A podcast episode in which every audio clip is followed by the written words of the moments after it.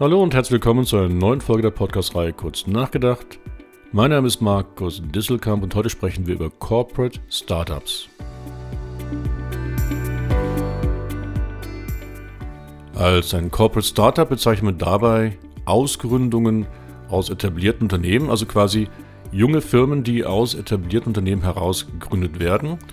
Und das passiert relativ häufig, wie wir gleich sehen werden, und deswegen will ich mit euch mal darüber nachdenken, was sind die Gründe für die Gründungen junger Startups aus etablierten Unternehmen heraus und was sind deren Erfolgsfaktoren.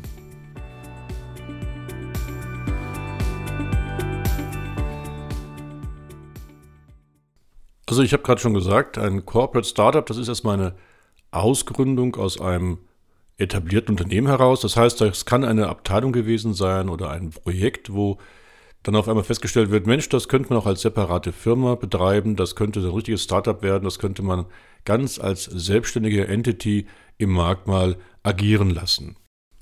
Und ihr merkt schon, ich benutze den Begriff Startup, den ja viele mit was ganz anderem verbinden, nämlich äh, mit den jungen Firmen von gegründet von Studenten oder von Berufsanfängern, die die Vision haben, etwas Großes zu schaffen.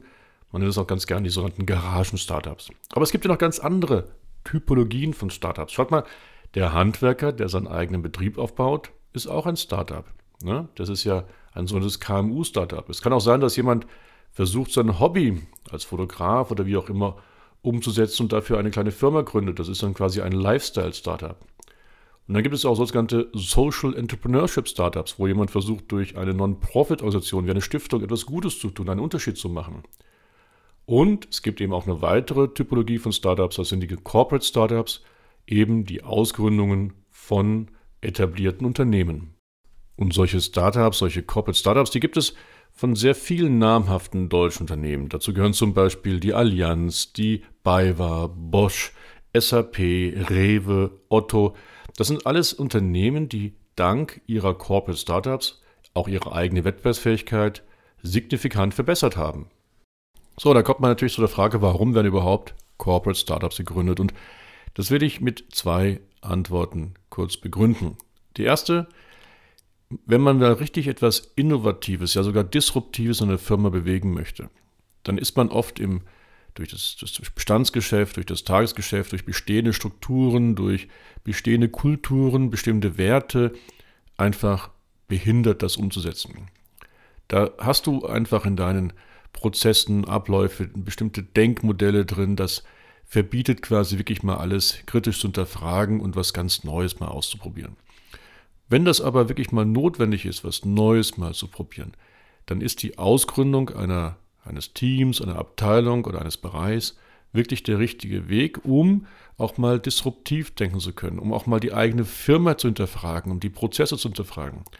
Da gibt es ja den berühmten Spruch von Google, der sagt, lieber kannibalisieren wir uns selbst, als dass uns andere kannibalisieren. Und genau das ist der Punkt. Wie willst du denn mit einer bestehenden Abteilung deine eigene Firma kannibalisieren? Das, das widerspricht den, den Dogmen, den Paradigmen, die man hat.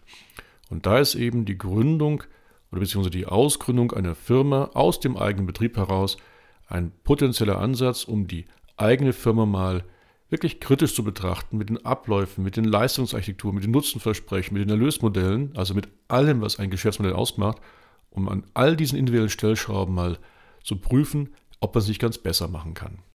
Vorteilhaft natürlich dann bei diesen ausgegründeten Einheiten ist, dass dann man auch gewisse Freiheit hat von der bestehenden Organisation, also von den Governance-Regelungen, von dem Reporting, von dem eigenen IT-System, von der äh, Finanzstruktur etc. Und dass man wirklich mal außerhalb frei agieren kann. Das hört sich so, so locker an, das ist nicht ganz so einfach. Wir werden gleich sehen, es gibt ja auch bestimmte Probleme und besondere Erfolgsfaktoren, aber diese Freiheit, mal anders denken zu dürfen, handeln zu dürfen, auch mal Fehler machen zu dürfen, das ist genau der Charme von Corporate Startups. Ja, und dann gibt es natürlich noch einen zweiten Grund, und das liegt darin, dass große Firmen, denn wir reden ja bei Corporate Startups von Ausgründungen aus Bestandsunternehmen und vor allen Dingen aus großen Bestandsunternehmen. Also große Firmen haben oft äh, die, die Nachteile einer gewissen Trägheit, einer Ineffizienz. Ich habe ja schon in anderen äh, Podcast-Folgen darüber gesprochen, über die Ineffizienz von großen Unternehmen. Und hier geht es also wirklich darum, große Unternehmen, die sind starr, die haben Bürokratie, die drehen sich lieber um sich selbst als um den Kunden. Und um die, diese Schlachtschiffe, diese Riesentanker irgendwie wieder äh, manövrierfähig zu machen, ist man sehr häufig dazu umgegangen, große Firmen in kleinere Firmen aufzuteilen, also aufzubrechen. Man nennt das Unbundling. Und berühmte Beispiele sind ja hier Siemens, da wurden ja viele einzelne Teilkonzerne gegründet, die dann auch separat an die Börsen geführt worden sind oder gar verkauft worden sind. Oder jetzt Daimler mit Mercedes-Benz und Daimler Truck.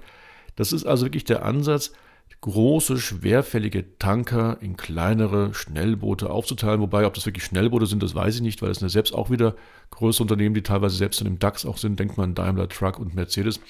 Aber es sind dann zumindest dann nicht mehr so riesenschwerfällige Tanker, sondern wenigstens manövrierfähigere Zerstörer oder andere Schlachtschiffe, die man dann so hat, dementsprechend.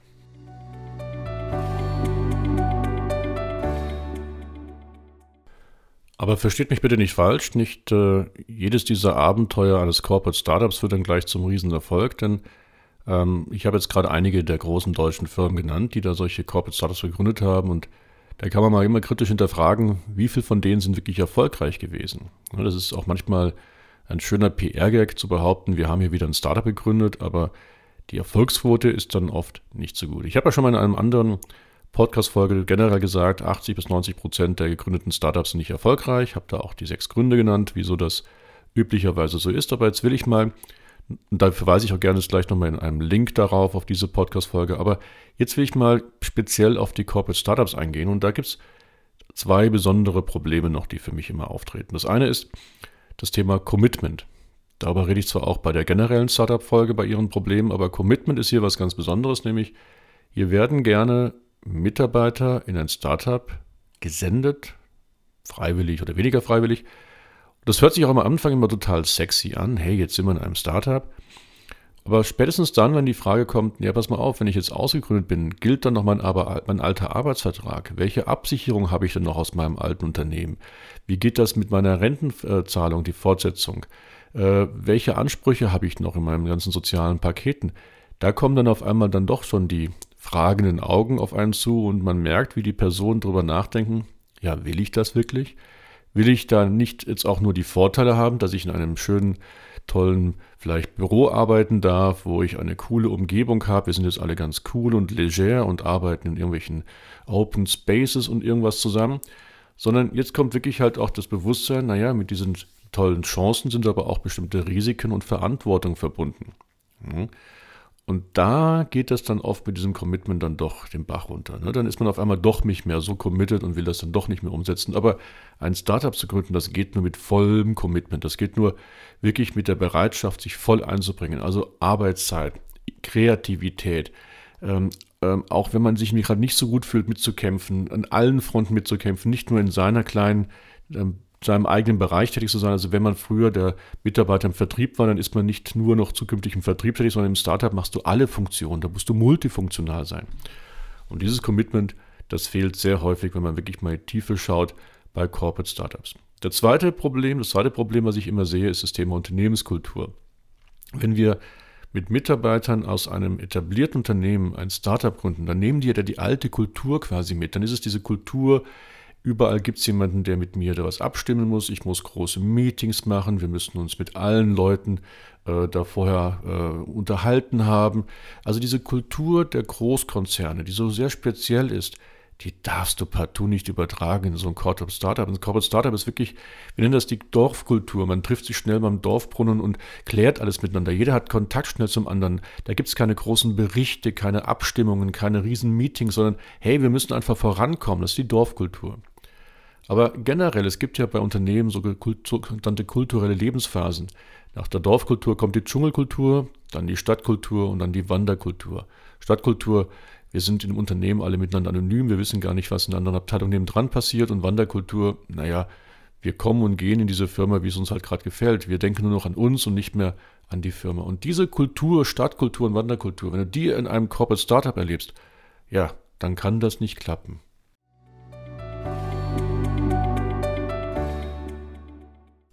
So, und was sind jetzt die Erfolgsfaktoren für die Gründung und Umsetzung von Corporate Startups? Naja, ich will mich da mal an den klassischen Phasen überhaupt von Startups orientieren, diesen berühmten ähm, Pre-Seed, Seed, Serie A und Serie B, C Phasen. Und starten wir mit der Pre-Seed-Phase, also der Phase, da geht es um die Ideenfindung und Formulierung eines Konzepts. Genau das braucht es nämlich auch beim Corporate Startup. Es braucht mal eine Phase, wo man sich wirklich mal hinsetzt und die Geschäftsidee entwickelt und auch mal ein mögliches Geschäftsmodell skizziert, also die Value Proposition, die Leistungsarchitektur und das Erlösmodell. Dann geht es in dieser Phase auch darum, das richtige Gründerteam zu finden, also natürlich vorwiegend aus Personen aus der vorhandenen Firma, die aber alle ein besonderes Problem haben, nämlich die haben noch weitere Aufgaben und Jobs im Unternehmen. Die sind ja nicht sofort freigestellt alle. Und bei diesen Menschen setzt man sich hin und formuliert einen ersten groben Businessplan und überlegt auch, im Businessplan, was gibt es da für Kosten und für Möglichkeiten zur Finanzierung, die man dann mit seinen Sponsoren, die im Unternehmen vorhanden sind, abstimmt. So, die erste Phase, die läuft meistens noch, dass man intern in der bestehenden Firma bleibt. Da ist noch keine Firmengründung, kein Corporate Startup notwendig. Man bereitet quasi nur alles vor. Die zweite Phase, die ist oft schon damit verbunden, dass man ein Corporate Startup gründet, wobei das nicht sofort notwendig sein muss. Diese Phase nennt man Seed, also Aussaat.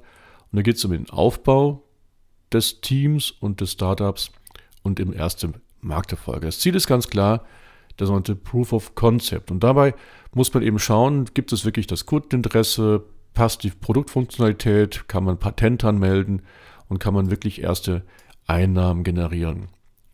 Wichtig ist auch in diesem Proof of Concept nicht nur den Markt zu sondieren, sondern auch zu sondieren, klappt das denn mit diesem Commitment und dem Engagement aller Projektmitglieder? Weil die waren ja oft bisher so Halbzeit, halb, so, so, so halb mehr oder weniger engagiert in diesem Projekt.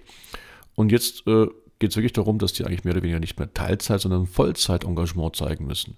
Und da wird es dann oft schon wieder kritisch. Da gibt es dann sogenannte Sollbruchstellen gerne bei solchen Corporate Startups, wenn es wirklich um das Commitment wieder geht. Was kommt noch zu dieser Seed-Phase? Es geht um den Aufbau der Vermarktung, also erste Vertriebs- und Marketingaktivitäten. Es geht um den Aufbau der Leistungsfähigkeit, also eine gewisse Produktion und Service. Und auch schon um eine Festigung der Organisation, also klare Zuordnung von internen und externen Ressourcen.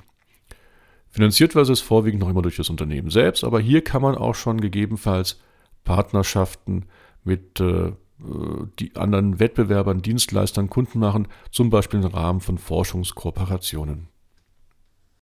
Die dritte Phase ist dann die Phase, die wir gerne im Startup Management die Serie A nennen. Also da geht es ja um die Finanzierung einer Ausbauphase, es geht um Skalierung und Optimierung, denn jetzt sammelt man konkrete Markterfolge und analysiert genau die etablierte Nutzerbasis, schaut, wie sich die Umsatzzahlen und andere Leistungsindikatoren entwickeln und versucht daraus abzuleiten, was können wir verbessern, was können wir optimieren.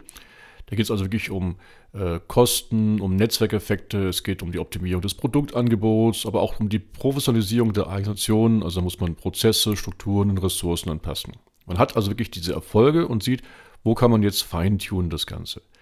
Hier kann es sein, dass wir schon andere externe Investoren brauchen. Denn zum Beispiel, wenn man eine Plattform gebaut hätte, ne, ich erinnert euch an meine ganzen Podcast-Folgen zum Thema Plattform und gerne wird ja gerade im Rahmen von Corporate Startup auch mal versucht, aus einem etablierten Unternehmen eine Plattform zu gründen.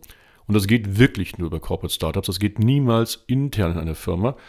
Also wenn man das macht, dann braucht man auf einmal um die großen Skaleneffekte zu generieren, um die Netzwerkeffekte zu generieren, um die, um die Dateneffekte generieren zu können, brauchen wir ein enormes Wachstum. Ich habe darüber schon berichtet. Und da brauchen wir dann wahrscheinlich das erste Mal auch externe Investoren. Die vierte Phase, die geht dann wirklich ins pure Wachstum. Und in der Finanzwelt nennt man das die Serie B und C. Finanzierung, um wirklich Wachstum zu finanzieren. Es geht um die Marktdurchdringung zum Beispiel durch den Ausbau des Sortiments, dass man ein Vollsortimenter wird oder dass man dem Kunden im Sinne von seinem Lifetime Value voll ausschöpfen kann. Es geht um die Expansion in weitere Märkte wie Regionen, Kundengruppen, Trends oder gar um die Übernahme von Wettbewerbern. Also das ist dann nochmal eine ganz andere Ausbaustufe von unserem ursprünglichen Corporate Startup.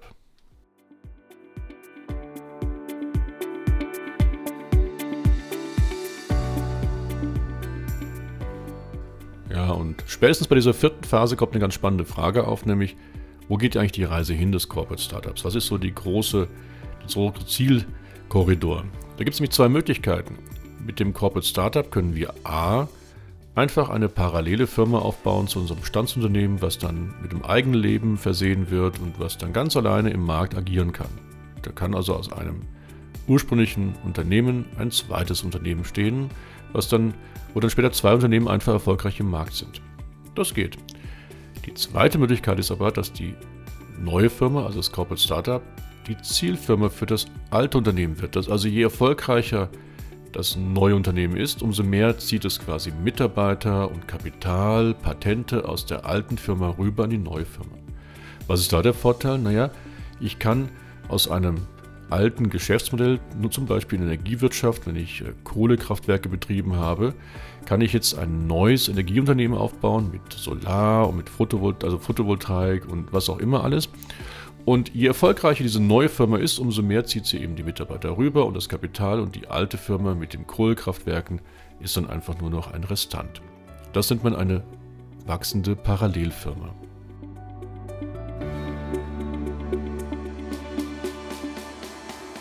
Ja, es gibt noch viele weitere Fragen bei den Corporate Startups, die man berücksichtigen muss. Ich wollte sie nur mal ganz kurz heute streifen. Zum Beispiel die Frage, wie beteiligt man Mitarbeiter an Corporate Startups? Weil das ist ja gerade der Charme, dass man da auch als Gesellschafter partizipiert am Erfolg des Unternehmens.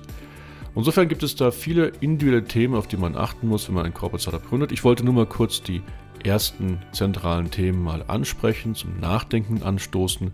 In dem Sinne, ganz, ganz lieben Gruß. Bis bald, euer Markus.